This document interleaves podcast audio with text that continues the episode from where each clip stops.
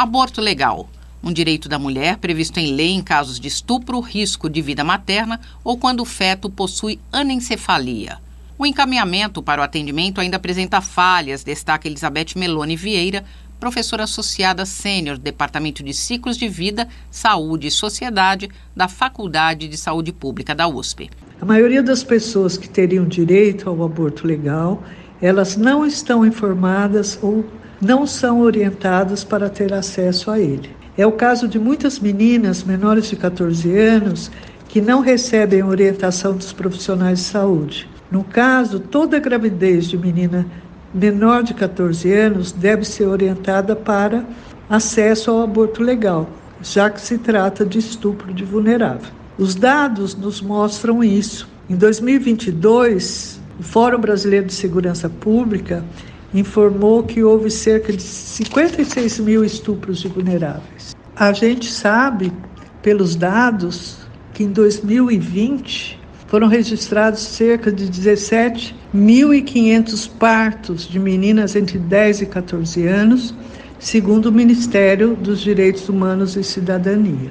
Então, parece que há uma incongruência com os dados. Enquanto os dados nos mostram que em 2022 foram realizados apenas 2.342 interrupções da gravidez nos serviços de aborto legal. Os serviços de interrupção da gravidez por razões médico-legais, eles estão registrados no DataSUS. São cerca de 127 e muitos deles estão aninhados em um serviço de atendimento da violência contra a mulher. Cabe ao Estado garantir, através do Sistema Único de Saúde, o aborto à mulher, à adolescente e à criança.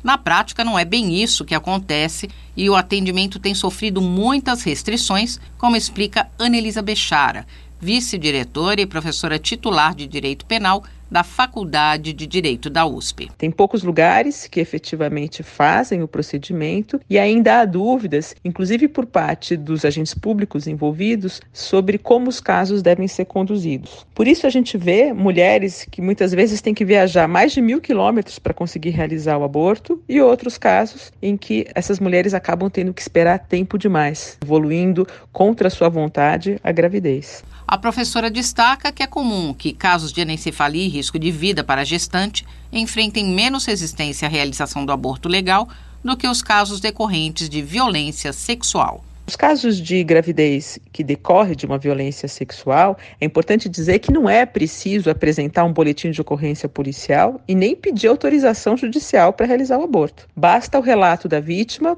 para a equipe médica. E o hospital se encarrega de preencher todos os documentos necessários. Tudo isso é regulamentado pelo Ministério da Saúde, que inclusive recomenda sempre que o atendimento da mulher seja feito por uma equipe multidisciplinar, formada por médico, psicólogo e assistente social. Nesses casos, por lei, o profissional de saúde deve registrar no prontuário da paciente a violência sexual e a lei determina também que haja uma comunicação à polícia dos indícios da violência contra a mulher. Mas é importante a gente observar que em serviços de excelência, como o caso do Pérola Byton, aqui em São Paulo, só é feita essa comunicação à polícia com autorização da paciente, o que parece muito mais adequado.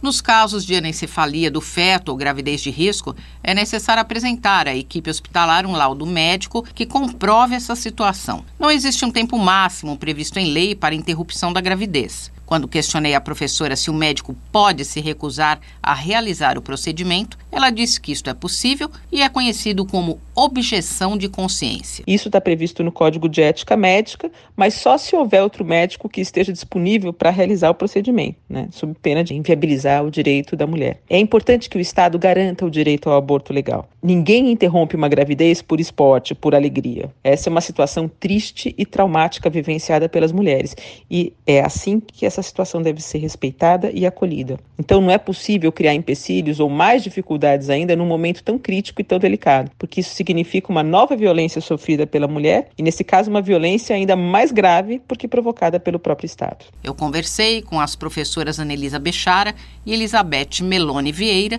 que falaram sobre o aborto legal. Simone Lemos, Rádio USP São Paulo.